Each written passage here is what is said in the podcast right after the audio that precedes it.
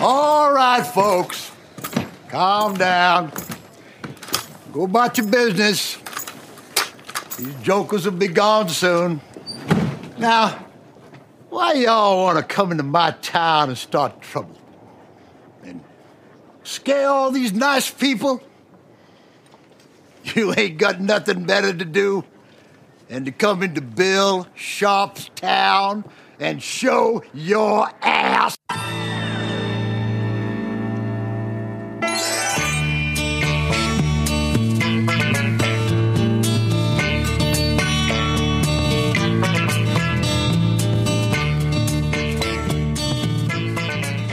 Hola, ¿qué tal, Nils?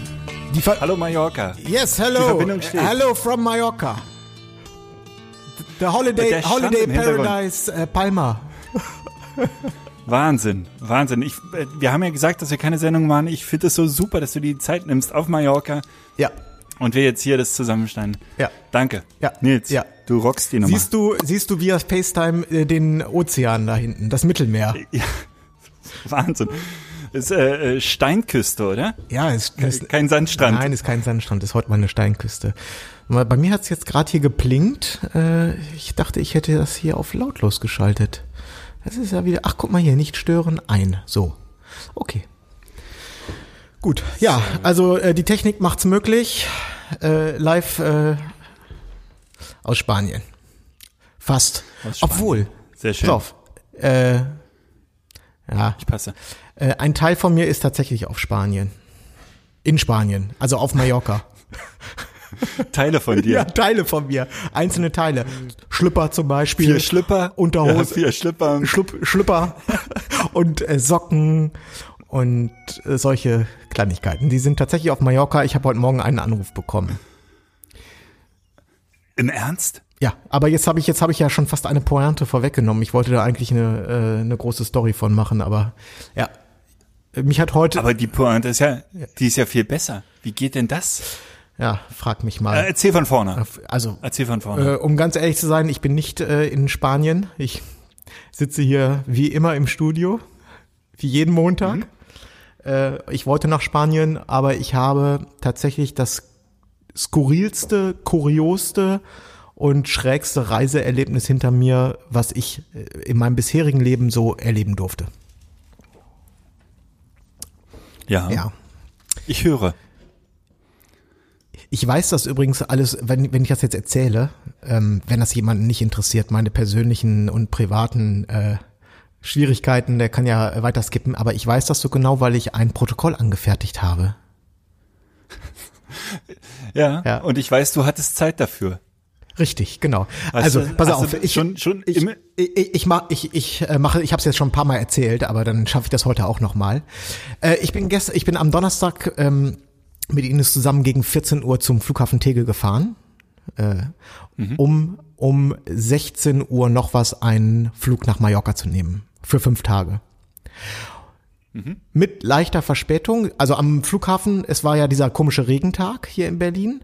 Da war schon ordentlich was los, aber Flüge starteten, Flüge landeten, das war kein Problem. Der Parkplatz war unter Wasser, okay. Da war die Feuerwehr am Abpumpen, die Leute mussten da echt irgendwie mit Knie hoch zu ihren Autos hin. Äh, hatte allerdings mit dem Flugbetrieb an sich erstmal nichts zu tun, der hat stattgefunden.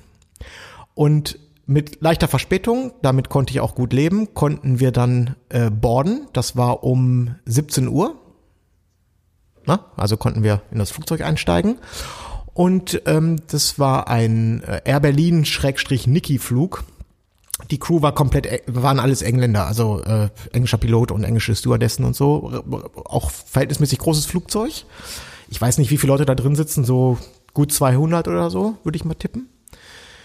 Und äh, der Pilot meinte, äh, alles tutti, äh, hier, äh, ähm, äh, Türen zumachen, alles klar. ne? Und äh, dann hat die äh, Stewardess die Einweisung gemacht, Sicherheitseinweisung, und der Pilot hat gesagt, es geht äh, schlimmes Wetter hier, freuen Sie sich auf Mallorca, es geht jetzt los. Wir wart, ich warte jetzt gerade nur noch auf das, auf den Pushback. Weil der war auf so einer, äh, Ja. war, war halt, ne, der konnte nicht vorwärts raus aus seiner Packposition. So, dann ist eine halbe Stunde nichts passiert. Dann hat er gesagt, ja, äh, ich warte immer noch auf den Pushback. Ich, äh, wir haben das jetzt nochmal angefordert. Ähm, er hätte es auch nicht richtig verstanden, aber ihm wurde gerade gesagt, das Berliner Bodenpersonal würde bei Regen nicht so gerne arbeiten. Er, der, Engl, der englische Pilot war leicht irritiert, aber guter Dinge. Immer noch guter Dinge. Ja. Äh, nach einer Stunde hat er gesagt, dass er es jetzt gerade gar nicht mehr versteht, äh, aber es kommt kein, äh, also es ist kein Fahrzeug in Sicht, was das Flugzeug rückwärts auf die Startbahn drücken würde. Äh, nach zwei Stunden wir sitzen immer noch im Flugzeug und haben uns keinen Zentimeter bewegt, bewegt, hat er gesagt, er hat jetzt nicht nur ein Pushback-Fahrzeug zum wiederholten Mal angefordert, sondern auch eine Treppe, damit wir, weil es offenbar länger dauert hier in Berlin, zumindest mal aussteigen können, weil die Stimmung war, ich sag mal, aufgeheizt in dem Flugzeug. zu, dem Zeit, zu dem Zeitpunkt hattest du schon drei vier Seiten vollgeschrieben. Nee, zu dem, Zeit, nee, zu dem Zeitpunkt hatte ich mir schon ein paar Podcasts angehört die ich mir eigentlich für den Flug aufgespart habe. Ja. So, ich hatte bei mir, bei uns wieder mit Episode 1 angefangen, ne? So wie ich das halt immer mache, wenn ich Langeweile habe. So, dann hat er gesagt, also er hat eine Treppe angefordert, dass wir zumindest drinnen warten können, weil das Flugzeug stand tatsächlich direkt neben der Wartehalle. Ja. Nach drei Stunden war die Stimmung, sagen wir mal, noch ein bisschen aufgeheizter. Und man muss jetzt dazu sagen, das war ja kein Businessflug, das war ein Flug nach Malle. Also wir, ja. wir reden hier über Ballermann. Na? Du bist ausfallend geworden? Ich, nein, ich war vollkommen ruhig. Aber da bist du ruhig, ja. Bei mir rastest du immer aus ja, und bei Air aber, Berlin aber bist du, du ruhig. kannst dir ja ungefähr die Gespräche vorstellen, die so der typische Major Mallorca ähm, äh, Mitflieger sozusagen so auf Lage. Also ich sag mal so, dass da keine Merkel muss weg Chorgesänge angestimmt wurden, war alles. Also das wäre sozusagen noch die Krönung gewesen. So, äh, es geht aber weiter. Drei Stunden sitzen wir jetzt also in diesem Flugzeug und nichts tut sich. Der Pilot meldet sich so im halb 45 Minuten Rhythmus. Nach drei Stunden ein sehr höflicher Engländer, muss man dazu sagen. Auch das, das, das Personal in dem Flugzeug sehr, sehr höflich und versucht die Lage noch unter Kontrolle zu bekommen, sagt ein sagen wir mal, man hört es im Unterton, leicht genervter englischer Pilot. Er weiß sich nicht zu helfen. Er hat jetzt die Polizei angerufen. Weil er kann bei Air Berlin keinen erreichen. Er, alle Anrufe und alle Funksprüche, die er macht, laufen komplett ins Leere. Es gibt keinen, der sich irgendwie verantwortlich zeigt, ihm irgendein Feedback oder Informationen gibt. Er hat jetzt die Polizei gerufen, weil er weiß nicht mehr, was er machen soll. Äh, eine halbe Stunde später fährt, äh, ich konnte, ich saß quasi am Fenster, äh, konnte ich sehen, hallo Manuel, bist du noch da? Ich bin noch da, oh. ich habe mal das Video ausgeschaltet. Okay. Kannst du es auch mal ausschalten? Die Tonqualität ist zum Kotzen. Okay, alles klar. Ähm, ich weiß jetzt nicht, wie das auszuschalten. Ach hier, okay. Also, ähm, hat er gesagt, die Polizei hat er gerufen. So, dann sehe ich tatsächlich, es fährt ein Polizeiauto vor. Und ich sehe Poli Polizisten im strömenden Regen, die eine, diese riesige Treppe ans Flugzeug ranschieben äh, dann wird die Türen von innen geöffnet, die Polizei kommt rein, versucht erstmal die Meute im Flugzeug zu beruhigen, dann kommt irgendein Verantwortlicher von Air Berlin dazu. Das geht irgendwie eine Viertelstunde lang und dann heißt es, alle rein ins Flughafengebäude. Ist so, okay. Es war mittlerweile abends um, mit, ja, es wird so neun Uhr gewesen sein. Äh, Wahnsinn. Wir gehen ins Flughafengebäude, die Schreierei geht natürlich weiter dort. Da sind auch noch, weißt du, in diesem in dem Wartebereich, wo aber auch andere Abflüge sind. Das, das ganze Ding platzte auch aus allen Nähten vom Menschen. Äh, dann kam der Typ von Air Berlin und macht so eine Mikrodurchsage. Aber man muss sich das auch so vorstellen, um den herum eine riesen Menschentraube und der war auch schon am Brüllen und es, es war einfach, es waren katastrophale Verhältnisse. Äh, und da hat er gesagt, er hat jetzt den Piloten technisch ist alles jetzt geregelt. Das Push, dieses Auto stand vor dem Flugzeug. Wir können jetzt alle einsteigen. Das Gepäck ist noch im Flugzeug. Wir können jetzt nach Mallorca fliegen. Da sagt der Pilot, nö, ohne mich. ich mache jetzt Feierabend. Auf Wiedersehen und tschüss. Daraufhin der Air Berlin-Typ, ja, das ist jetzt ja auch doof. Äh, ja, der, es war exakt 21.45 Uhr, Air Berlin cancelt den 16.40 Uhr Flug. Ja. Aber ich kann den Piloten verstehen. Hätte ich, glaube ich, auch gemacht. Ja. So, 21.45, der Flug wird gecancelt. Air Berlin sagt, gehen Sie alle zu Gepäckband 54. Wir laden in diesem Augenblick das Gepäck aus, können Sie gleich mit, wieder mit nach Hause nehmen. Oder Sie suchen sich einen Ausweichfluch. Wir haben morgen früh extra Maschinen nach äh, Mallorca, 6 Uhr. Okay, also zu Gepäckband 54, dort anderthalb Stunden gewartet kein Koffer kommt raus. Und dann gucke ich regelmäßig immer schiebe ich so diese wo, wo die Koffer so rausfahren dieses diese diese schwarzen äh, diese, diese Gummiteile schiebe ich beiseite und gucke mal was dahinter so vonstatten geht und sehe ja. original nichts. Keine Person absolut nada niemand.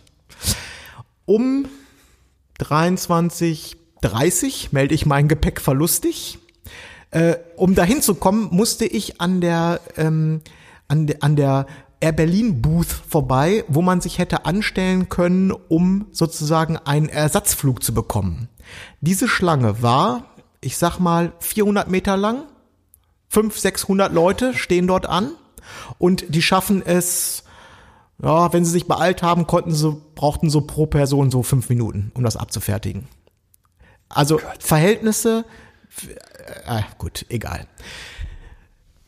Gepäck verlustig gemeldet, um 23.50 Uhr ein Taxi genommen, um halb eins nachts zu Hause. Dann äh, irgendwie dann beim Reisebüro am nächsten Tag gewesen, denen das geschildert. Gott sei Dank war das äh, untypisch für mich, aber das war quasi eine Pauschalreise. Ich habe einen Flug mit Finca über einen Reiseveranstalter gebucht und dann habe ich erfahren, dass in diesem konkreten Fall der Reiseveranstalter für alles verantwortlich ist. Das fand ich schon mal ganz angenehm, dass ich mich jetzt nicht mit ja. Air Berlin auseinandersetzen muss und die Finca stornieren muss und so, sondern das ist, die erstatten sozusagen den ganzen Preis. Die Reise war natürlich damit passé. Weil auch am mhm. nächsten Morgen im Reisebüro haben die mir gesagt, die nächsten zwei Tage Mallorca kannst du vergessen. Kein einziger Platz mehr frei auf irgendeinem Flugzeug. Und Wahnsinn. ja, genau. Dann ähm, geht die Telefoniererei los mit dem Gepäck. Heute Morgen, nee, gestern am Sonntag habe ich dann nochmal einen Tegel angerufen und habe gesagt, wie sieht das mit dem Gepäck aus? Und er hat gesagt, ja, äh, wir sind dran. Stellen Sie sich hinten an. Wir können Ihnen wahrscheinlich in ungefähr vier Wochen sagen, ob Ihr Koffer noch da ist oder nicht. Wir haben hier gerade mehrere tausend und kommen nicht hinterher. Da denke ich so. Aber du hast nur Klamotten drin oder ist noch irgendwas Wichtiges im Koffer gewesen und ein Equipment? Äh, nein, nur Klamotten. nee, in diesem Fall tatsächlich nur Klamotten. Ich hatte hier so ein kleiner Bose Soundlink, aber das war das einzig technische Gerät. Ja. Okay. Ja, und ähm, dann war ich heute Morgen wieder beim Reisebüro, weil da dachte ich, ich habe Verständnis dafür, dass Air Berlin und auch der Flughafen Tegel, dass die alle überlastet und überfordert sind und das Wetter hat äh, sein Übriges getan. Aber äh, dass das jetzt, sagen wir mal, auf meinem Rücken ausgetragen werden muss, im Sinne von in vier Wochen sagen wir dir, ob dein Koffer noch da ist oder nicht, fand ich dann doch ein bisschen, das ist ein bisschen drüber, finde ich. So, ähm, in, Slightly. Ja, in dem Augenblick, wo ich im Reisebüro heute Morgen sitze, ruft mich eine spanische Telefonnummer an und sagt mir, oh, uh, is this Mr. Hasenau? Äh, ja, ja. oh, this is uh, so from Palmer calling. Ähm, wir haben hier Ihr Gepäck. Äh, kommen Sie heute jetzt noch oder äh, wieso, was sollen wir damit machen? ich sag so, nee, ich komme ich komme nicht mehr. Ah ja, okay, alles klar. Das heißt, wir können irgendwie gucken, ob wir das nach Berlin kriegen. Ja, bitte. bitte gucken Sie, dass das ja. irgendwie nach Berlin kommt. Äh, ja, also es war, ähm, es war unschön. Die Frage. Es war unschön. Die Frage ist ja, die Frage ist ja tatsächlich, ähm, hat das was mit Air Berlin zu tun? Sind die im Clinch mit dem Bodenpersonal oder hat das Bodenpersonal das mit allen Airlines gemacht an dem Tag? Also, äh, das ist eine ähm, einfache Frage mit einer komplexen Antwort. Äh, genau kenne ich mhm. natürlich die Hintergründe nicht, aber ich habe mich da mal ein bisschen schlau gemacht und ich glaube, es verhält sich wie folgt. Die Airlines zahlen eine Firma, die sämtliche Bodenarbeiten übernimmt. Das heißt, sowohl äh, Treppen an Flugzeuge ranrollert, äh, diese Pushback-Fahrzeuge zur Verfügung stellt, das Kofferhandling macht oder auch hier das dieses ähm, hier, äh, äh, Luftcatering und sowas alles. Das heißt, das wird outgesourced. Dafür ist eine Firma verantwortlich. Jetzt in Berlin ist es die Visac. Und ja. ich glaube, dass jede Airline quasi die Firma beschäftigen kann, die sie gerne möchte. Und die mhm. Visac ist mit Air Berlin, äh, die haben ja auch nun nicht wenig in Berlin, die sind überfordert. Also die haben tatsächlich zu wenig Personal und bekommen, glaube ich, auch kein Personal, weil, äh, und das ist jetzt mal eine Mutmaßung, das ist jetzt keine offizieller, ähm, keine offizielle Air Berlin-Meldung, die das ist jetzt nicht der bestbezahlteste Job der Welt, das Flugzeug, das Gepäck aus dem Flugzeug zu holen. Und ähm, in Deutschland haben wir, glaube ich, gerade eine Arbeitslosenquote wie seit 1990 nicht mehr. Also extrem ja. wenig Arbeitslose. Und ich glaube, es ist gerade wahnsinnig schwierig, irgendwie jemanden äh, ähm, zum Kofferschleppen äh, zu engagieren, dem du dann irgendwie, keine Ahnung, 12 Euro die Stunde zahlst oder so. Da sagen alle Leute, nee, danke, ich bin raus. Mache ich nicht. Und ja. dementsprechend ja. sind ähm, ja, sind die halt total äh, unterbesetzt und dadurch überfordert. Gleichzeitig höre ich aber äh, solche Meldungen nicht von anderen Flughäfen. Also ich glaube, in München, in Frankfurt geht das relativ seinen geregelten Gang. Und auch hörte ich, dass die Lufthansa in Berlin an diesem Donnerstag keine großen Probleme hatte. Ne? Mhm. Während, Berlin, während bei Air Berlin Land unter war. Also äh, ich gehe mal davon aus, die Situation um ähm, Arbeitskräfte zu bekommen im Augenblick in diesem Segment ist nicht einfach und das gepaart mit einem Missmanagement bei Air Berlin führt dann zu solchen Situationen. Das ist meine Vermutung. Genau, ist halt die Frage, wie viel offene Rechnungen die von Air Berlin bis halt, bisher haben und ob sie dann nicht einfach mal den Spieß umdrehen wollen an so einem Tag, die Vermutung liegt ja irgendwie nahe. Ne? Genau. Aber äh, wie gesagt, äh, Aussage vom Piloten, das Bodenpersonal möchte bei Regen nicht draußen arbeiten, der, äh, der war ernsthaft irritiert vorne im Cockpit. Ja, der hat natürlich auch wirklich die Arschkarte. Andererseits finde ich es dann auch wieder äh, richtig, dass er den, den Flug nicht mehr antritt, nachdem er sich fünf Stunden, sechs Stunden da im Flugzeug aufgeregt hat, dann noch äh, die Konzentration für so einen Flug Finde ich richtig, die Entscheidung. Genau, also ich hatte da in dem Sinne auch Verständnis für. Äh, gleichzeitig war äh, unsere persönliche Situation natürlich auch total beschissen. Ne? Also äh, ich... Klar. Du, es, es, es ist halt wie es ist. Ich, äh, ich habe mich an dem Tag auch nicht wirklich aufgeregt. Also es, es hat mich geärgert in gewisser Weise, aber ich hab, also mir ist ja jetzt nicht das Blut übergekocht oder so. Ich habe das relativ schnell, äh, habe ich die Nummer noch im Flugzeug sitzend, habe ich die Nummer abgeschrieben, weil ich dachte, hier passiert heute gar nichts mehr. Ja. Ja. War eh ein verrücktes Wochenende. Also das war ja tatsächlich in Berlin, das haben wir ja wirklich selten in Berlin, ich, äh, dass wir irgendwelche wetterbedingten äh, Katastrophen haben und das war das erste Mal seit, weiß ich nicht, wie viele Jahren, dass hier mal wieder nichts mehr ging. Also ich meine, so eine Wassermassen hat Berlin, glaube ich, die letzten 100 Jahre nicht gesehen, wenn ich das richtig verstanden habe. War ja. schon außergewöhnlich. Das war außergewöhnlich, richtig. Und das, das ich hatte hier bei den bei den äh, Bauarbeiten hing irgendwie ein Stromkabel äh, in, in so einen Graben rein, der ist zugelaufen und hier war zack, hatte ich Stromausfall im ganzen Haus und dachte schon, jetzt schwimmen zwei Bauarbeiter draußen im Graben vom Stromschlag erwischt, aber die saßen im Auto, Gott sei Dank, das war auch knapp.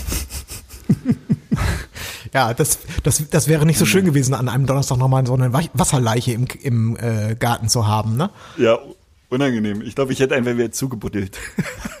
Nein, klar. Nichts gesehen. Nee. mit deren Bagger hättest du es ja, gemacht. Mit dem du ja wahrscheinlich nach, wenn die Feierabend äh, haben, fährst du mit dem kleinen Bagger ja wahrscheinlich sowieso mal durch deinen Garten, ne? Ja, total. Du den alten Witz von Otto? Mit dem, was machst du den ganzen Tag? Bagger fahren. Ja, ja, ja, ja. Der ja, fällt ja. mir dabei immer ein. Ja, ja. Ja, ich hatte am Samstag Hochzeit und äh, bin hier morgens losgefahren. Der, der Samstag war schon sehr viel besser als der Freitag vom Wetter aber war immer noch katastrophale ähm, Voraussicht äh, vom, vom äh, Wetterbericht und ähm, ich hatte wirklich keine Lust. Äh, die Hochzeit äh, war angesetzt äh, drei Stunden Paar-Shooting und ich habe mich irgendwie drei Stunden in der U-Bahn gesehen mit denen oder so und habe gleich aus dem Auto morgens angerufen, sag mal, was haltet ihr davon, wenn ich jetzt hier Standesamt mache und äh, dann machen wir ein schönes After-Wedding-Shooting. Das habe ich noch nie in meinem Leben angeboten an dem Tag und die beiden waren so glücklich und ich war glücklich. Ich hatte, glaube ich, um 14 Uhr Feierabend am Samstag, bin nach Hause gefahren und werde jetzt bei schönem Wetter mit denen irgendwie nochmal ein After-Wedding-Shooting machen. Ja. Das hat ganz gut gepasst. Ja, okay. Gut, also ich meine, äh, außergewöhnliche Situationen erfordern äh, außergewöhnliche Maßnahmen, so ist das manchmal, ne? Aber ja. es ist doch schön, dann hattest du früh Feierabend und dann konntest du noch ein bisschen Bagger fahren. Übrigens, kleiner ja, Tipp, äh, du hast da bestimmt auch einen Rüttler stehen. Schmeiß den noch mal sonntags morgens so gegen sieben an. Ja, Nachbarn ärgern. Ja. ja. Könnte ich mal machen. Aber die sind sowieso schon genervt, alle von meinen Bauarbeiten. Ähnlich wie ich. Mhm, verstehe. Äh, ja, wäre ich auch, wenn mein Haus äh, während der Bauarbeiten des Nachbarn wieder um fünf Zentimeter abgesackt ist. und, und ich Angst um mein, um mein Fundament haben muss. Ja, ja. Heute Morgen hatte ich hier im Haus äh, eine ordentliche Qualmentwicklung und ich habe schon echt Panik gehabt. Äh, aber das lag nur daran, die haben irgendwie Paraffin in die, in die Wand gespritzt unten und das ist durch die Garage halt so ein bisschen reingetropft, hat wahnsinnig geraucht und ist so durchs ganze Haus gezogen und äh, sämtliche Rauchmelder gingen an und äh, das war ein kleiner Schreck. Also ich habe hier Spaß, wie du hörst. Das äh, ist wirklich mhm. ein wunderbarer Zustand. Paraffin, das hört sich für mich eher an wie so ein Medikament, was bei Schönheits-OPs eingesetzt wird. Was ist das? Das ist im Prinzip, äh, hat so die Konsistenz von Wachs. Das wird heiß gemacht, wird in die Wand gespritzt und äh, erstarrt da. So habe ich das verstanden. Riecht auch so ein bisschen wachsähnlich. Halt so ein, gar nicht hundertprozentig unangenehm, halt so ein bisschen schärfer, aber man kann es aushalten. Mhm. Die kommen mit so einem riesen Bottich und spritzen mir das so, bohren die Wand auf, so wie so ein Käse. Alle zehn Zentimeter ein Loch und spritzen da Paraffin rein. Ja. Ja, schön. Ich bin Fachmann mittlerweile. Ja. Äh, übrigens, äh, Thema Mallorca. Der äh, ja. Uncle Bob Shop ist äh, ausgebucht. Wahnsinn. Innerhalb von 24 Stunden Super. Total verrückt, genau. Wir, äh, es bleibt uns jetzt leider nichts anderes übrig, als zunächst mal eine Warteliste anzufertigen. Genau. Für den Fall, dass einer der ähm, jetzt äh, der Teilnehmer, die jetzt gebucht haben, aus welchen Gründen auch immer plötzlich nicht mit kann, dass es da eine Möglichkeit gibt, äh, Tickets hin und her zu ähm, switchen. Ähm, ja, genau, aber ansonsten genau. äh, sehe ich da jetzt keine Alternative. Du hattest noch mal was ähm, irgendwie so in die Runde geworfen, ne? Ob wir einen zweiten vorziehen. Genau. Ja, weiß ich genau. auch nicht so ganz in der, genau. In der ja, wir, wir warten einfach mal ab. Die Woche davor, also die Woche danach kann ich nicht. Da hat meine Tochter Geburtstag, da muss ich hier in Berlin äh, Stantepede am Kindergeburtstag sein. Und die Woche davor vor dem Bobshop sind in ganz vielen Bundesländern Ferien. Auch in Berlin sind da Ferien. Ähm, ich kann mir vorstellen, dass es schwer wird, da genügend Leute zu bekommen, weil einfach viele Leute Kinder haben oder die, die Flüge dazu teuer sind. Aber wir können ja einfach mal fragen. Wer Lust hat, kann uns gerne schreiben. Mhm. Ähm, die Woche davor, wir wissen auch noch nicht, ob wir die Finker da bekommen. Das müssten wir auch noch mal klären. Aber vielleicht sammeln wir einfach mal für die Woche. Hast du das Datum zufällig im Kopf? Das, äh, äh, nee, das kann ich aber natürlich nachgucken. Äh, also der offizielle Bobshop ist ja vom 9. bis 12. April, ne? Ja. Ähm, März, April. Also die Woche vom 9. Genau, das ist der 2. bis 5. Genau. Oder dritte bis oder ja dritte bis sechste, das wäre ja noch relativ flexibel. Ja, aber wie gesagt, ich ähm, sollte da wieder erwarten, ein Riesenansturm sein, was ich jetzt nicht glaube. Ähm, äh, kann man das ja in Erwägung ziehen. Ansonsten, getreu dem Motto, äh, willst du gelten, mach dich selten, gibt's genau. da gibt es halt nur einen Bobshop äh, im Jahr. Richtig. Genau. Ja. Freue ich mich jetzt schon drauf. Ja, ich mich auch. Insbe also ich freue mich jetzt, ja, ja, ich freue mich jetzt noch umso mehr. Ich mache wieder die Flüge und äh, natürlich nicht Air Berlin. Ja. Ich habe übrigens ähm, pflichtbewusst, wie ich bin, ich habe Ende diesen Monats noch ein, eine Auslandshochzeit auf Sizilien. Und da habe ich auch einen mhm. Air Berlin Flug und heute Morgen im Reisebüro habe ich mich sofort erkundigt, ob an dem Freitag, wenn da irgendwas schief läuft, morgens, ich glaube, der Flug geht um neun oder so, ob es noch ja. andere Airlines gibt, die an dem Tag nach Sizilien fliegen. Und ich habe mir jetzt schon zwei Flüge notiert, die, ich glaube, einmal um 17 und einmal um 18 Uhr gehen mit anderen Airlines, mhm. äh, so dass also wirklich im schlimmsten Fall der Fälle ich ähm, zumindest die theoretische Möglichkeit habe, da doch noch hinzukommen, weil das macht mir ein bisschen Angst, muss ich ganz ehrlich sagen. Also dieses ja, Mal ist es nur ein ein Urlaub in Anführungsstrichen gewesen, der ausgefallen ist. Wenn das Ganze so eine große, äh, von langer Hand geplante Hochzeit ist, die aufgrund von solchen Sachen irgendwie ähm, ich das platzen lassen muss, das, das wäre unverzeihlich. Also da, ich würde meines Lebens nicht mehr froh. Ja.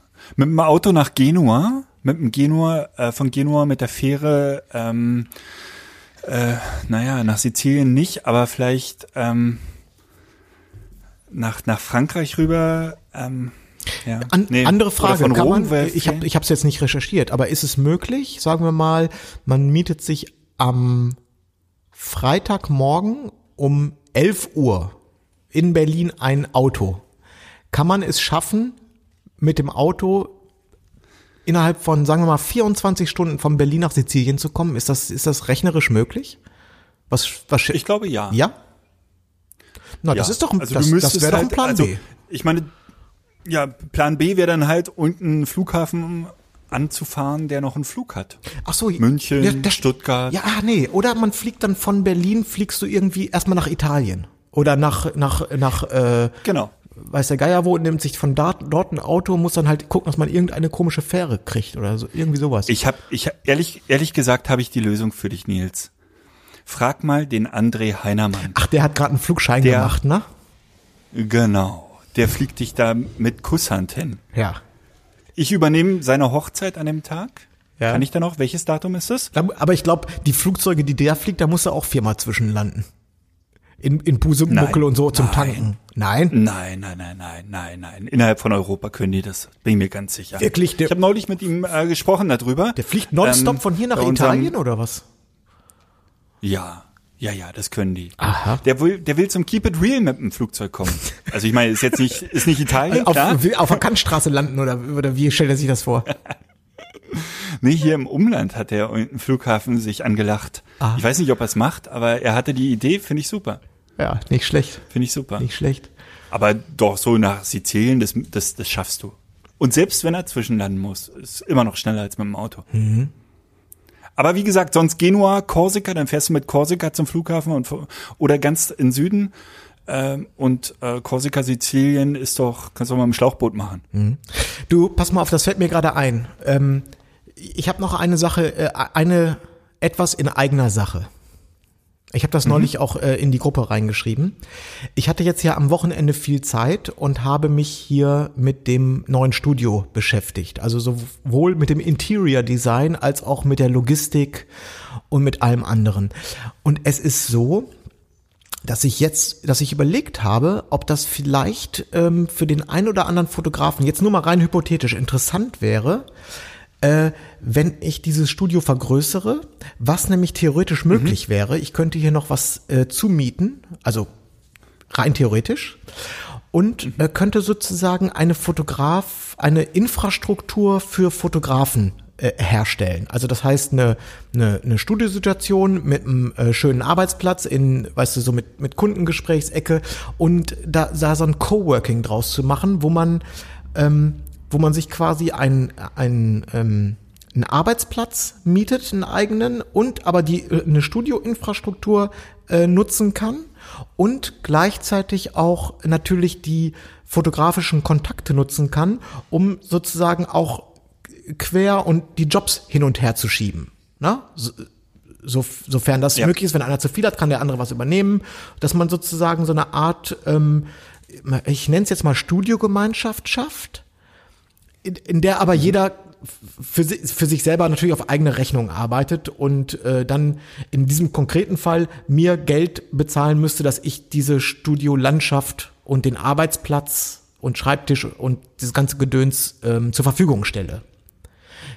Äh, könntest du dir vorstellen, dass das ein, ich will es jetzt nicht mal Geschäftsmodell nennen, weil ich glaube nämlich, ich habe das mal durchgerechnet, das wäre, äh, für, für, mich wäre der Vorteil, ich könnte das Studio vergrößern und hätte keine Mehrkosten, würde aber, und da, da, das ist der Haken an der Sache, ich selber würde da im Prinzip kein Geld dran verdienen und sobald ein Platz mal kurzfristig wegfällt, würde ich sogar im, im kleinen Umfang miese machen, aber hätte für mich den Riesenvorteil, dass ich Zugriff auf eine weitere Studiofläche hätte, die sonst möglicherweise an, keine Ahnung, eine Eisdiele vermietet wird oder so. Und wenn die erstmal vermietet ist, ist die weg, dann kriege ich die nicht mehr. Aber jetzt Ja. ist sie noch frei und jetzt könnte ich sie zubieten. Du hast dieses Studio jetzt einen Monat oder zwei Monate und bist schon so ausgebucht, dass du gleich erweitern willst. Richtig. Sehr gut. Läuft. Ähm, man müsste sich halt überlegen, ähm, wie lange man den, äh, den, den zweiten Fotografen, also den, den Untermieter sozusagen. Nein, nein, ich rede bindet, nicht von zwei Fotografen, ich rede eher von drei, drei bis vier Fotografen. Ah. Und was für Verträge würdest du mit denen machen? So ein Jahr oder zwei oder ein halbes? Ja, Jahresverträge würde das- also immer immer ein Jahr. Ich glaube, Ja. ein Jahr kann man ganz gut im Vorau- vorausschauend und das sind dann sind weißt du, wenn so ein Arbeitsplatz, ich sag jetzt mal einfach 500 Euro kostet, das äh, sind ja auch noch ähm, überschaubare Beträge, selbst wenn du, also wenn du das ganze Jahr zahlen müsstest und hast keinen einzigen Auftrag, dann äh, ist es jetzt ja nicht so, dass man sich einen Strick nehmen muss. Also ich, ich denke, zwei Jahre, das wäre schon hart. Also das würde ich persönlich auch nicht machen, Ja. aber einen Jahresvertrag, glaube ich, könnt, könnte man.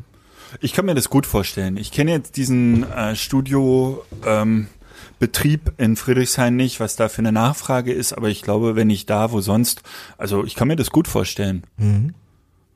Naja, es, es ist ja auch nicht. Hast denn schon, nicht jeder Job von mir ist, schon mit dem, ist ja auch ein, äh, ist ein Studiojob, aber das, ähm, das Arbeiten im Studio ist angenehm. Man kann im Studio fotografieren, aber man kann natürlich auch Außentermine von hier aus machen. Also das ist, aber, aber auch Außentermine können ja von Fotograf zu Fotograf weitergegeben werden und, ähm, weil bei mir ist es, ich habe im Augenblick de facto, es ist ein anderer Fotograf, den kennst du auch.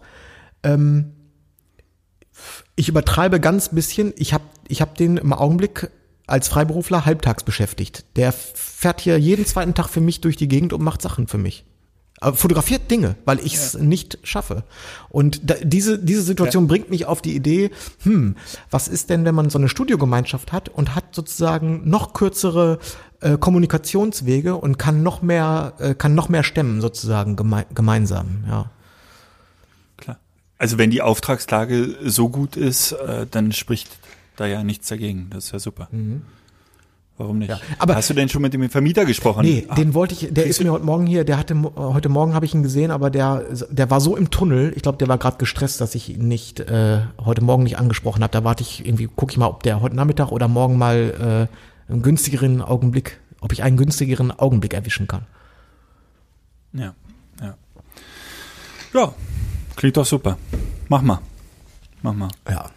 Sag mal, hast du, hast du denn, äh, dadurch, dass du jetzt da warst, hast du denn in der letzten Woche noch diese Nummer mit äh, Kevin Hollywood mitbekommen? Äh, ja, am Rande, am Rande. Äh, aber äh, bring mich mal auf den neuesten Stand. Ah, der neueste Stand ist schwierig. Also ich hatte irgendwie, der Kevin Hollywood hat irgendwie so ein, ah, was war das, ein 20 Sekunden oder sowas ähm, gepostet, wo er eine ganz steile These irgendwie äh, in die Welt gepustet hat, möchte ich sagen. Er hat nämlich gesagt, dass wenn er Hochzeitsfotograf wäre, würde er ähm, seinen Paaren ähm, versprechen, dass sie innerhalb von 24 Stunden, glaube ich, am nächsten Tag bis 16, 17, 18 Uhr ihre Bilder bekommen. Also, dass die Abgabe innerhalb von 24 Stunden der Hochzeitsbilder gewährleistet wäre. Und äh, da hat er komischerweise ganz schön viel, also das hat äh, zu, zu, zu einer Aufruhr geführt, zu einem Aufruhr. Und ähm, ich habe mich da auch dran beteiligt und er hat äh, innerhalb von von zwölf Stunden oder so äh, diesen Post aber auch schon wieder gelöscht, aus welchen Gründen auch immer, ich verstehe es nicht. Und hat sich dann nochmal in einem zweiten Video geäußert und die Sache so ein bisschen relativiert. Ich fand es ein bisschen seltsam. Äh, so generell. Weiß nicht, wie deine Meinung dazu war. Ich fand es ein bisschen zu kurz gedacht. Ich habe ihm das auch geschrieben und er hat geantwortet, weil er war jetzt nicht wahnsinnig freundlich, aber war auch nicht ähm, schnippisch oder so. Aber ich habe einfach gesagt, dass es zu kurz gedacht ist und dass seriöse Paare eigentlich, also für mich, ähm, für mich wäre das schon fast, ähm, ich hätte Angst, dass meine Paare sagen, nee, ganz ehrlich, dann holen wir uns einen anderen Hochzeitsfotografen, wenn du mir in, in 24 Stunden die Bilder zurückgibst. Es kann nicht sein. Das ist ja gefuscht. Und ähm, ich glaube, das ist so ein bisschen Bauernfängerei, äh, wenn man irgendwie neu in der Szene ist und, und denkt, damit kann man punkten. Ich glaube, das ist überhaupt kein Verkaufsargument vor, vor Brautpaaren. Ja. Ich weiß auch nicht, wie, wie soll die Bildauswahl funktionieren? Die muss man ja selber machen. Und wenn man irgendwie nach zwölf Stunden nach Hause kommt, soll man sich dann noch zwei, drei Stunden hinsetzen und Bildauswahl machen? Da muss man ja auch frisch sein. Er hat es halt so verkauft, dass, ähm, dass wir uns nicht zu hoch hängen sollen. Da gehe ich auch mit. Das, das ist, ähm, man, man kann das outsourcen, aber trotzdem bringen diese 24 Stunden keine Punkte. Also man wird dadurch nicht äh, öfter gebucht werden oder den Vorzug bekommen vor anderen Hochzeitsfotografen, meiner Meinung nach. Ja, äh, also ich sehe hier, du hattest mir ja auch im Vorfeld schon gesagt, du würdest äh, gerne mal kurz über äh, über diesen über den Fotografen aus Süddeutschland reden. Ich sehe hier zwei verschiedene Themenfelder. Na? Wir haben also einmal das Phänomen Calvin Hollywood, das ist die eine Sache, der jetzt also so eine spitze Theorie aufgestellt hat. Und wir haben einmal ähm, die Theorie an sich, dass äh, eine so eine Art Blitzauslieferung des Auftrags, dass das eine gute, sagen wir mal, Mehrwert für den Kunden ist und sich positiv auf das Image und auf das Business des jeweiligen Fotografen auswirken wird. Äh, wenn man jetzt mal diese beiden Themen separat betrachtet, also erstmal diese die Schnellauslieferung der Bilder. Äh, ich glaube, dass das in Einzelfällen funktionieren kann, in unseren Fällen nicht und dass das in, in, in unserem Fall auch tatsächlich hoch unseriös wäre und sogar geschäftsschädigend. So. Weil Ja, genau wie du es gesagt hast, du kannst keine sorgfältige Auswahl treffen. Du kannst keine sorgfältige ähm, äh, Bildbearbeitung nach deinem, nach deinen Vorstellungen machen, weil viele, du kannst eine Standardbildbearbeitung machen, ja. Du kannst einem, Edit, einem Editor ganz klare Regeln vorgeben, so und so. Aber man, häufig ist das ja so, wenn man ein Bild vor sich hat, dann möchte, weißt du, dann hast du ja Denkprozesse auch über, mit diesem Bild und wie ordnest du das, also nicht nur die Bearbeitung, aber wie ordnest du das an? An welcher Stelle möchtest du das später in der Galerie drin haben? Das sind ja sehr viele Kreativprozesse, die dir im Prinzip nur sehr, sehr wenige Leute, wenn überhaupt jemand abnehmen kann. Das sind, das muss eine Eigenleistung sein. Ansonsten wird's nicht so, wie du es möchtest. Ich glaube, das ist halt für den für den Low-Budget-Bereich ist Richtig. vielleicht interessant. Genau, das- Oder wäre genau, es deswegen- interessant. Ne? deswegen wenn du die Hochzeit für genau, wenn du die Hochzeit für 500, 600 Euro anbietest, meinetwegen, dann muss es auch nicht, äh, dann dann haben die Kunden praktisch auch nichts anderes verdient.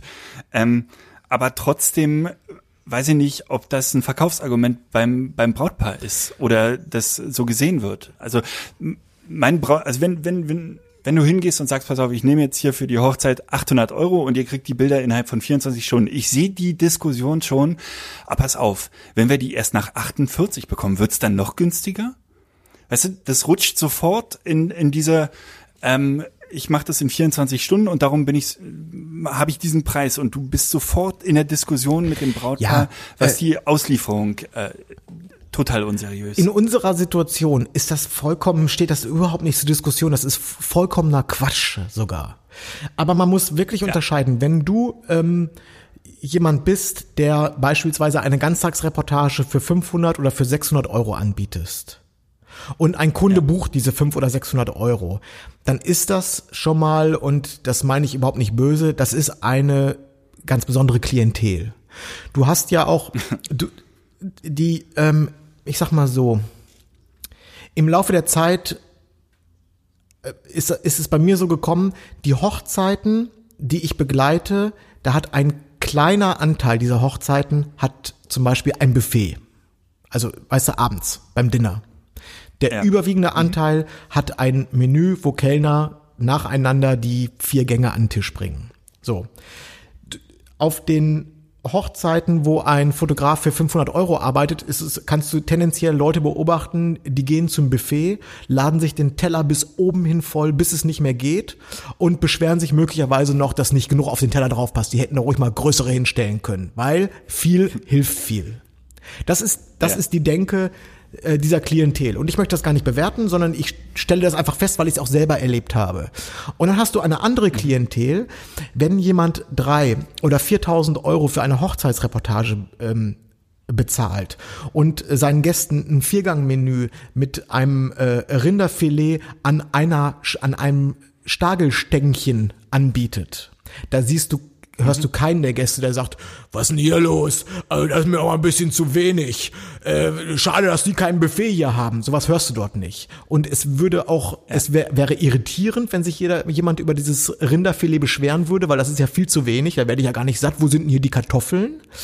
Genauso wäre, würde so, jemand es als höchst unseriös empfinden, wenn du, wenn ich dem sagen würde, morgen sind die Bilder fertig. Das heißt, wir haben, wir Genau. haben hier sozusagen, obwohl es ein Genre ist, äh, haben wir es hier mit so unterschiedlichen Kunden und auch Kundenwünschen und Vorstellungen zu tun, wie es nur geht. Na? Das heißt, ja. Genau, das muss man also erstmal ganz, äh, das jetzt- muss man erstmal ganz klar voneinander trennen. Das heißt, das, das ist, ähm, ich, ich könnte mir vorstellen und da, da, da muss ich jetzt sozusagen mal für ihn sprechen. Möglicherweise ist dieses Gespräch zustande gekommen. Vielleicht saß jemand vor ihm und sagt: Pass auf, ich habe hier ein Problem. Ich habe in meinem Leben erst vier Hochzeiten fotografiert. Ich mache das im Augenblick für 400 Euro und äh, irgendwie kriege ich gerade keine Kunden. Was hast du einen Tipp für mich? Was kann ich machen, um irgendwie Mehrwert zu bieten? Vielleicht war das dann darauf eine Antwort. Ja. Möglicherweise, keine Ahnung. Aber die ist natürlich unter gar keinen Umständen allgemeingültig für Hochzeitsfotografen. Unter gar keinen Umständen. Ja, das ist ein bisschen mein Vorwurf an ihn. Ich glaube, er es ist ein kleiner Bauernfänger-Trick an äh, Neuanfänger äh, in der Hochzeitsfotografie. Ähm, dass jeder Hochzeitsfotograf, der das zwei, drei Jahre macht, äh, wird sagen, das ist kein Argument und das bringt nichts. Und jemand, der jetzt neu ins Business will, den fängt er vielleicht mit der Theorie und äh, das ist unseriös in meinen Augen. Das ist, genau, es ist unseriös. Es ist nicht unseriös, wenn die äh, Fragestellung oder die, die Problemstellung, wie ich es vorhin beschrieben habe, fiktiv, wenn die so gewesen wäre und er hätte diese Antwort gegeben, dann wäre das eine, das wäre seine Meinung gewesen, das wäre ein Tipp gewesen, das hätte dieser Fotograf, der irgendwie für 400 Euro eine Hochzeit fotografiert, ausprobieren können und schauen können, ob das für ihn funktioniert. So, aber, Ja, die, aber, nicht, dies, aber, aber das äh, wäre im persönlichen Gespräch, wäre das irgendwie legitim gewesen. Das allerdings sozusagen online zu stellen und ohne Erklärung, in welcher Situation sind wir hier, wer redet hier mit wem, aus welchem Grund, wie war die Fragestellung, das sozusagen als Schlagwort äh, sozusagen der Öffentlichkeit zugänglich zu machen, das ist verwerflich. Das ist nicht in Ordnung, Ja. weil das, weil der komplette Kontext fehlt, weißt du? Und Richtig. ähm, ja, das, das ist nicht in Ordnung. Und damit kommen wir jetzt sozusagen zu diesem äh, Phänomen äh, Calvin Hollywood. Auch das muss man sich ja mal genau, mal genau angucken. Warum macht er das? Wa- Warum, weißt du, warum geht sowas online? Und ich meine, unter uns, der ist, der ist einfach kein, der ist kein richtiger Fotograf, der ist auch, der war, glaube ich, auch nie ein guter Fotograf und würde auch wahrscheinlich über sich selber sagen, dass er kein guter Fotograf ist. Was er heute ist, ist einfach, ist ein Marketing-Schwein. So. Und das sage ich jetzt auch erstmal wertfrei. Ne? So, und ich denke schon, dass er genau weiß, was er tut. Und je, je polarisierender du bist, desto besser wird sich das, also auch schlechte, No- äh, hier Bad News are Good News. Ne? Also, Ja. Ja. Andererseits hat er diesen, diesen Post dann gelöscht ähm, und der, der ist explodiert. Also ich weiß nicht, warum ihn gelöscht hat. Da ist anscheinend sonst was passiert. Keine Ahnung. Ja, aber er ist schon ein Phänomen. Er- Ich glaube, er verkauft sich als Coach, was er sicherlich auch ist. Ich weiß jetzt nicht, wo sein, wo sein äh, Schwerpunkt ist. Früher war es sicherlich Photoshop. Äh, jetzt ist es vielleicht mehr so äh, Business an sich. Wie gestalte ich mein Business erfolgreich in allen Belangen? Ich beschäftige mich zu wenig mit ihm. Genau, das ist, Was er halt das tatsächlich ist, das nicht ist, macht, das sind ist, das Hochzeiten, ist jetzt ein ganz er anderes auch. Thema. Wir, wir sind jetzt ja schon wieder in dieser Situation, dass wir überhaupt darüber reden. Ne? Also, Ja. das ist zum Beispiel ein Mann, äh, ich folge dem nicht, äh, mich interessiert im Grunde auch überhaupt nicht, was der macht. Aber trotzdem, flupp, finde ich mich jetzt in der Situation, dass wir im Podcast darüber sprechen. Warum ist das so? Ne? Also das würde ich mir jetzt als erstes mal angucken. Was, was, was ist da passiert oder was passiert da? Warum reden wir über den? Warum tangiert uns das? Man, wenn, wenn das Gleiche in einer vollkommen anderen Branche äh, irgendeine Firma eine spitze Bemerkung gemacht hätte, von mir aus in der Gaswasser-Scheiße-Branche, dann würde mich das hier jucken, als wenn in China ein Sack Reis umfällt. So, Ja, aber, es ist genauso. Ich glaube, er will, er, ich stell mir vor, wir beide würden jetzt irgendeine steile These über Frequenztrennung irgendwie hier diskutieren und würden sagen, äh, alle Photoshop-Frequenztrenner sind äh, dumme Idioten. Dann würden wir ja auch aus dieser Branche Feedback bekommen. Und er hat sich halt über Hochzeitsfotografie geäußert und darum äh, kriegt er halt von Hochzeitsfotografen jetzt auch äh, Feedback äh, Ja. oder auf, auf die Nuss oder was auch immer. Ich, ich glaube, es, es liegt Weil- einfach daran, also es gibt jetzt verschiedene Gründe. Er, zunächst mal ist es so, dass das, was er macht, dass sich das, dass es eine kleine Schnittmenge gibt mit dem, was wir machen. Es hat nämlich alles was mit Fotografieren zu tun. Die, was die Sache so ein bisschen komplex macht, ist, dass diese, dass die Fotombranche, dass sich da sowohl sehr professionelle Leute tummeln, also die einfach seit Jahr und Tag ihre Aufträge abarbeiten und fotografieren, als auch und auch im gewerblichen Sinne sehr viele Hobby- und Amateurfotografen. Das heißt, wir haben hier wie in wenigen anderen Berufen eine ähm, Gemengelage, wo äh, sehr, sehr unterschiedliche Leute mit unterschiedlichen Motivationen und unterschiedlichen Zielen sozusagen arbeiten. Und deswegen bin ich auch nochmal auf jeden Fall darauf gekommen, man muss, auch wenn die Hochzeitsfotografie ein Teilbereich der Fotografie ist und schon was sehr Spezielles, gibt es innerhalb der Hochzeitsfotografie auch noch mal, noch mal enorme Spezialisierungen und enorme Unterschiede innerhalb, auch das muss man enorm unterteilen.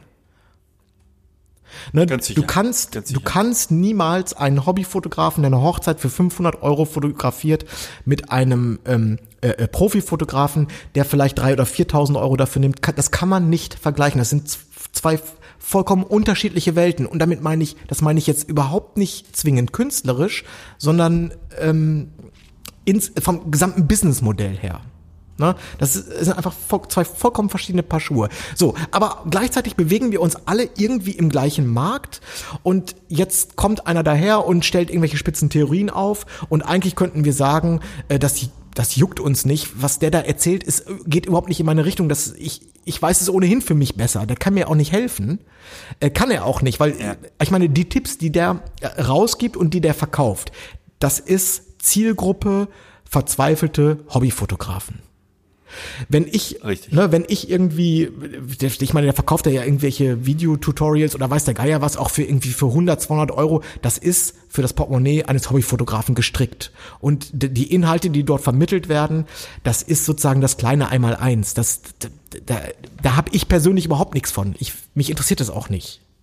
Trotzdem tangiert ja. es mich irgendwie, weil es schon wiederum die gleiche Branche ist. Also es ist schon, es ist irgendwie eine, eine komische Angelegenheit, ja.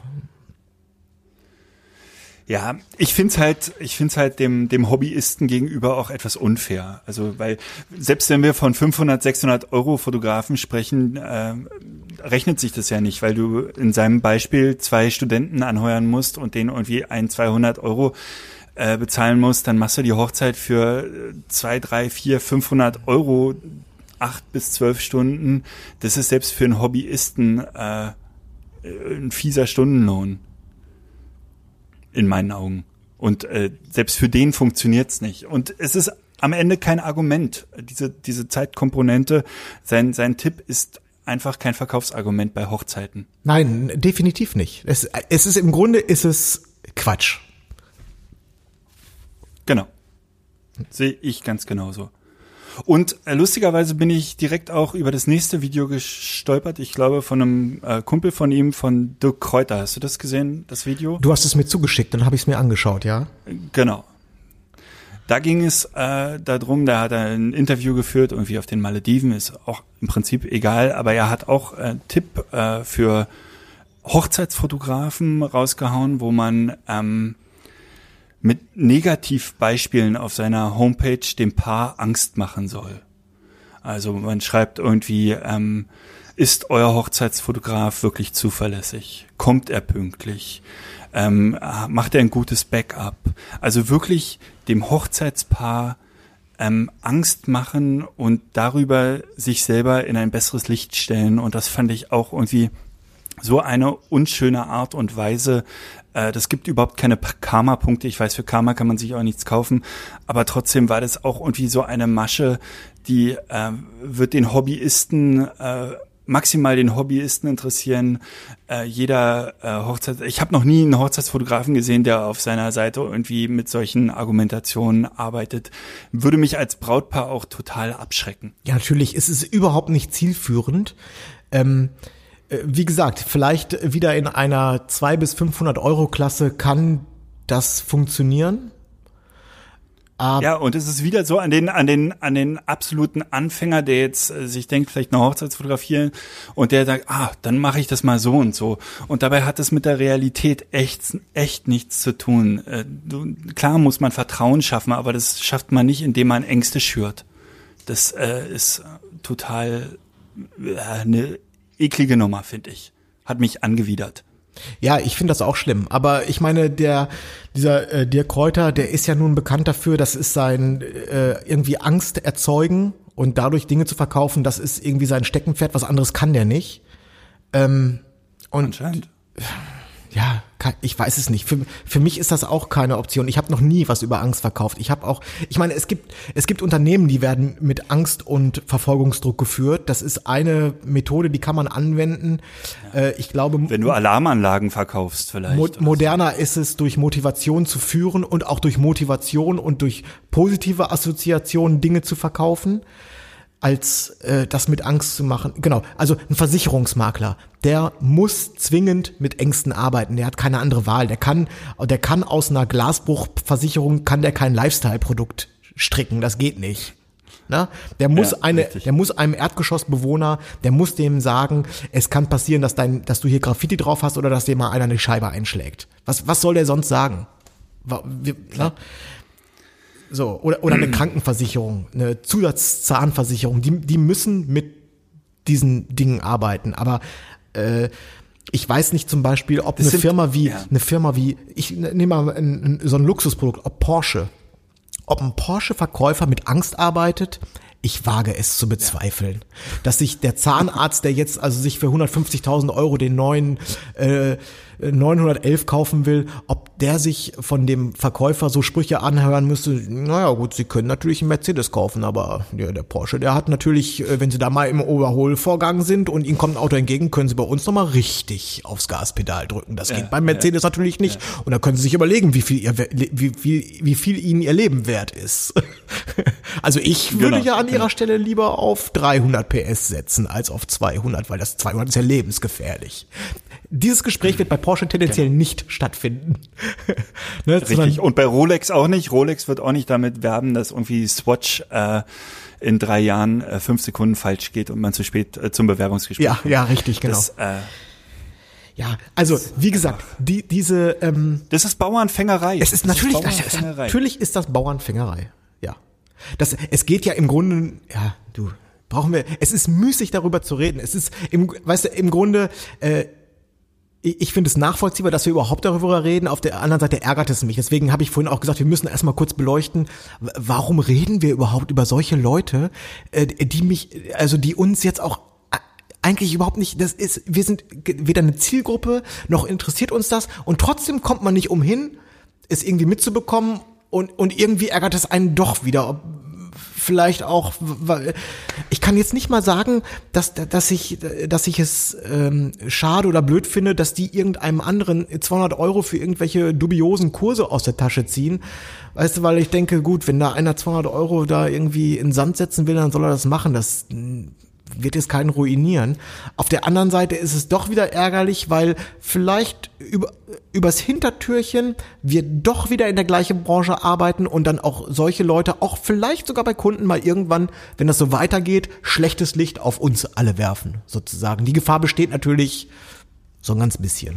Naja, wir reden in erster Linie äh, über die beiden, weil die jetzt sich über die Hochzeitsbranche geäußert haben. Die äh, wildern in fremden Revier, wo sie anscheinend keine Ahnung haben. Und dann können wir uns dazu auch mal äußern, finde ich.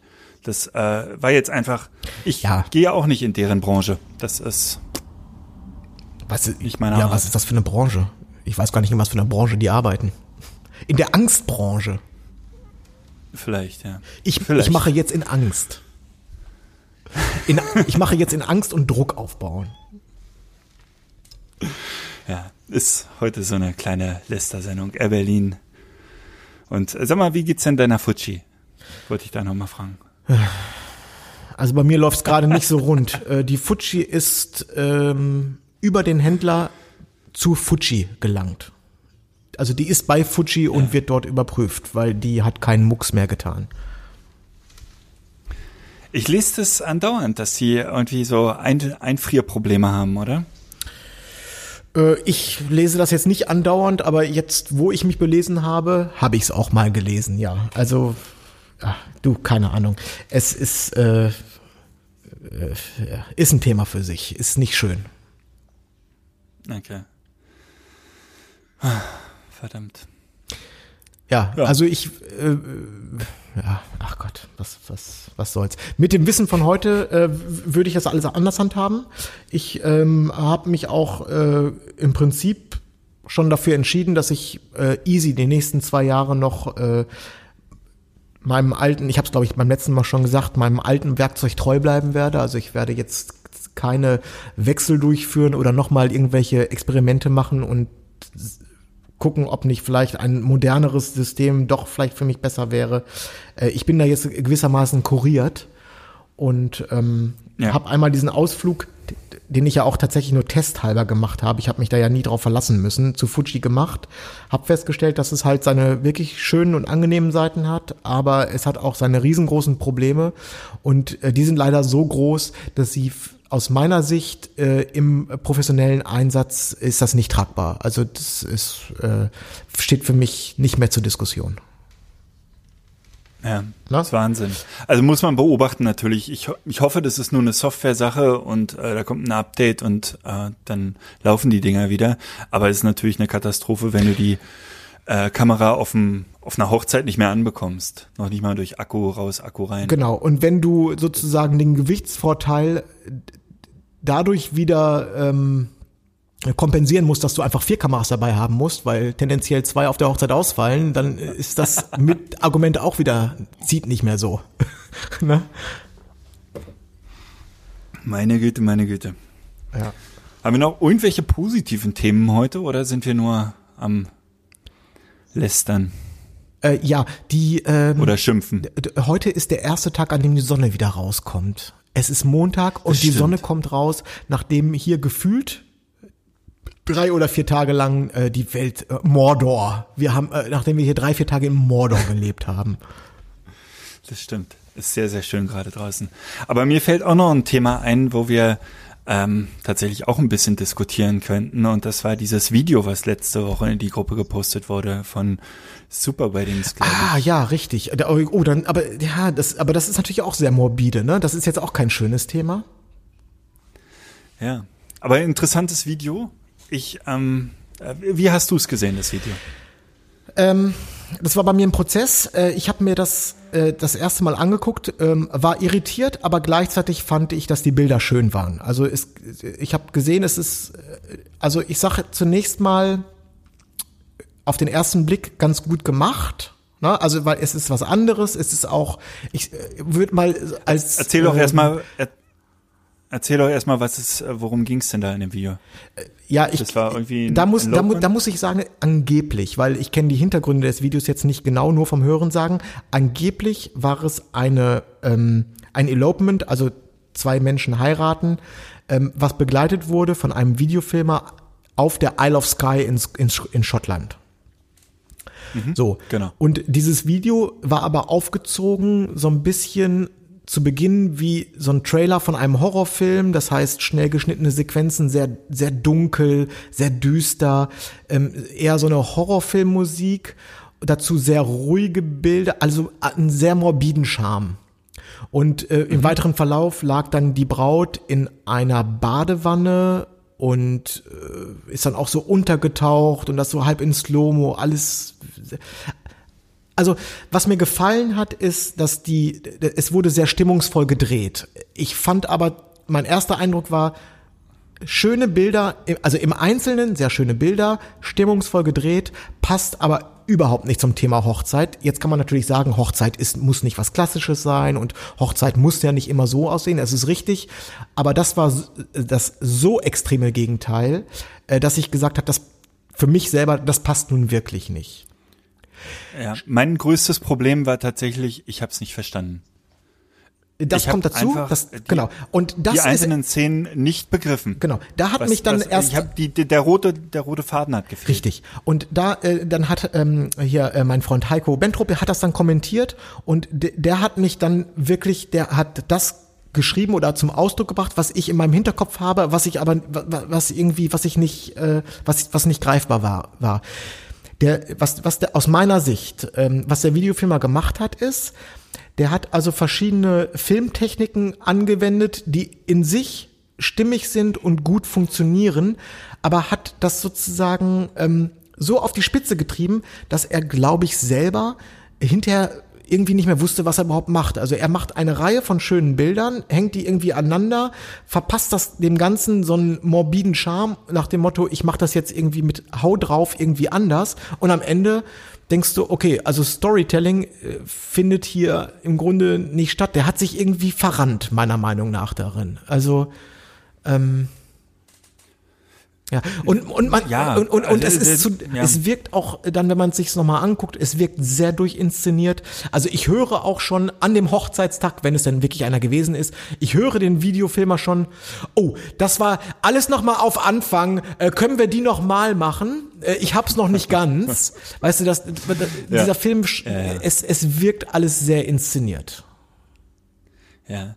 Aber äh, wie gesagt, mein Hauptproblem war, ich habe irgendwie auf die Auflösung gewartet und da kam keiner. Also die Auflösung war irgendwie, dass die zwei im Feld stehen und beide die, die Hände nach oben bewegen. Ich habe das nicht begriffen. Wo, wo, wo war der Höhepunkt? Wo war die Einleitung? Wo war, warum war die in der Badewanne? Ich das hat, das waren nette Bilder aneinander geschnitten mit, also nett im Sinne von äh, qualitativ hochwertig gefilmt, aber mir hat verdammt nochmal die Intention gefehlt. Aber äh, ich glaube, das ist auch sozusagen jetzt, wir wollen jetzt ja auch gar nicht auf dem Videofilmer drauf rumhacken oder so. Ne? Das ist jetzt ja auch, das ist alles Geschmackssache und ähm, wie gesagt, ich fand auch, dass es zunächst mal handwerklich, also rein filmisch gut gemacht war. Und auch der, Schnitt, der Schnitt hat gesessen, äh, nur irgendwie hat es sich der, ganz- das Ganze mir nicht erschlossen dann am Ende. So, äh, die Moral von der Geschichte ist, man, man kann ja solche Sachen machen und ähm, auch sozusagen bei, bei, Foto, bei uns Fotografen und auch auf Hochzeiten, aber nicht immer passt alles. Wenn du dir jetzt zum Beispiel eine Drohne kaufst, dann, das kann bei manchen Hochzeiten passen, na? Oder auch als Videofilmer, das kann passen, aber wenn du jetzt irgendwie nur noch Drohnenflüge machst, dann sieht das zwar alles schön aus, aber wenn das alles, wenn das alles nicht mehr durchdacht ist und keinen Sinn macht, oder wenn du jetzt nur noch Doppelbelichtung machst, oder, oder, oder nur noch mit Prismen arbeitest oder so, das, das, das kann man alles machen. Diese Techniken stehen uns allen zur Verfügung und wenn es gut gemacht ist, ist das erstmal gut gemacht, aber das reicht noch nicht. Es muss auch in einem guten Kontext sein. Na? Das, das lerne ich daraus. Nicht jede Technik, die gut funktioniert und die ich beherrsche, ist zu jeder Zeit und an jeder Stelle auch angemessen oder angebracht. Auch da muss man sozusagen, man muss dann einmal sozusagen hinter die Technik gucken und schauen, hat das, was ich jetzt gerade hier mache, hat das überhaupt Substanz? Ich meine, was wir natürlich nicht wissen, ist, vielleicht macht das für das Brautpaar totalen Sinn und die beiden freuen sich einen Kullerkeks. Ähm, dann, dann ist auch wieder alles in Ordnung, weißt du? Dann war es für die beiden. Ja, natürlich, ja, aber auch, genau, aber da bin Genau. ich aber auch wieder der Meinung, man, man soll sich das, man muss das sozusagen äh, sich einmal aufdröseln und genau beleuchten. Selbstverständlich, wenn das Video im Kundenauftrag äh, so ausgeführt wurde und der Kunde ist happy. 100 Punkte, wunderbar. Aber dieses Video wurde jetzt ja nun auch veröffentlicht und sozusagen der All- Allgemeinheit zur Verfügung gestellt, offenbar auch ein bisschen als Arbeitsprobe. Und in diesem Zusammenhang muss ich sagen, verstehe ich es nicht. Genau. Ja. Ja. Also dann könnte man nur sagen, okay, das ist ein äh, super Filmer, ein super Cutter, der braucht vielleicht einen Regisseur, der, der das irgendwie zusammentackert noch äh, sinnvoll. Das wäre vielleicht Ja. die Intention da draus. Aber andererseits, Auf, auf, der, auf der anderen Seite bin ich auch irgendwie darauf gekommen, ähm, dass wir, die wir uns alle viele Videos und Bilder und so ankommen, äh, angucken, dass wir auch manchmal Dinge vielleicht so ein, ein Stück zurückfahren müssen. Also auch so, sagen wir mal, im Betrachten äh, der, der Dinge, das vielleicht auch noch mal ein bisschen genauer betrachten. Was mir nämlich aufgefallen ist, ich habe mir da mal den Originalpost von dem Videofilmer angeguckt und äh, mir ist aufgefallen, dass in den vielen überwiegend eigentlich nur positiven Kommentaren zu diesem Video sehr häufig das gute Storytelling her hervorgehoben wurde. Weißt du, so great Storytelling, Echt? love the story und so. Und ich dachte, hm, ich bin eigentlich exakt anderer Meinung. Haben sich die Leute, haben die sich das wirklich bewusst angeguckt? Also wurde das einfach nur so weggeguckt? Dieses Filmchen, waren kurz beeindruckt, geiles, oder hat sich, haben diese Leute, die dann hinterher sagen, geiles, geiles Storytelling, haben die sich wirklich mit dem Werk auseinandergesetzt? Und das habe ich dann irgendwann gemacht, weißt du? Ich habe es beim ersten Mal auch eher flüchtig gesehen und war so ein bisschen, dachte so, hey krass, das ist mal was anderes. Und dann habe ich, aber irgendwie ist was hängen geblieben, da habe ich mir zwei, drei Mal angeguckt und bin immer mehr zu dem Schluss gekommen, hier stimmt was nicht. Das ist, äh, äh, dieses Werk ist nicht stimmig irgendwie. Und äh, ich glaube, dass wir manchmal äh, zu schnell uns diese, wenn wenn wir jetzt von Kunst reden, dass wir uns auch Kunst zu schnell angucken, das einfach nur so weginhalieren und da überhaupt nicht mehr drüber nachdenken. Was, was hat er sich dabei gedacht? Hat er sich vielleicht gar nichts dabei gedacht? Ist es ich habe dem, ich habe auch bei dem Video habe ich auch versucht, dem eine Chance zu geben. Vielleicht, hat- ich habe überlegt, vielleicht bin ich zu doof dazu, vielleicht kapiere ich es einfach nicht. Genau, das habe ich auch probiert. Das habe ich auch probiert, aber es, es hat sich mir nicht erschlossen. Also ich habe einfach das nicht, äh, ich habe die Badewanne nicht verstanden, ich habe nicht verstanden, warum sie die die Arme da hochrecken. Das wann für mich hat sich das alles nicht erschlossen und äh, das finde ich dann schade. Ja, Oder ich habe dazu hohe Ansprüche, ich weiß es nicht. Am Ende, am Ende ist es halt ein, ein, ein tolles Video, ein toll geschnittenes Video mit äh, wahnsinnig schönen Bildern. Aber ähm, genau, also ist die Frage, Brautpaar, ist das Brautpaar damit happy? die, die Müssen die, wir uns dazu äußern? Die werden tendenziell happy sein, weil sonst hätten sie wahrscheinlich einer Veröffentlichung nicht zugestimmt. äh, Ja. Aber ähm, ja. Du, also äh, sch schwieriges Thema. Ja, also sch schwierig, wir heute- schwierig in dem Sinne, als dass wir uns jetzt einfach da hinsetzen und andere Leute Arbeit kritisieren, ungefragt. Aber gut, sie wurde jetzt ja hier so auch so zur Disposition gestellt, dann ja. Genau. Und wir haben heute die große Lester-Sendung. da Ach ja, die große da Lester-Sendung, richtig. wir- Ja. Zauberhaft. Ja, fantastisch. Äh, anders als erwartet, also jetzt anders, äh, eigentlich heute frei. Aber äh, gut. dafür bin ich, dafür bin ich hier im Studio ein ganzes Stück weitergekommen. Immer noch nicht fertig. Aber ähm, Ja. so langsam es wird. Also ich, um, Entschuldigung, ich hoffe, dass vielleicht, na, ich will jetzt nicht übertreiben. Ah, ich sag mal einfach so, sechs Wochen könnte ich mir vorstellen, Eröffnung. Oh, Party. Ja, sowas in der Richtung, ne? Sechs Wochen, sechs Wochen, sechs Wochen. Nicht am Wochenende, bitte. So, Dienstagabend. Wie Dienstagabend. Ja, stimmt, kann man eigentlich auch mal während der Woche machen, ne? Dann saufen die ja auch nicht alle so viel. Das ist ganz gut. Das ist dann besser für meinen, für meinen Geldbeutel. Stimmt, wenn man das freitags abends macht, das könnte eskalieren. Das ist doof. Total. total. Kann ich anste wahrscheinlich könnte ich auch anschließend direkt wieder renovieren.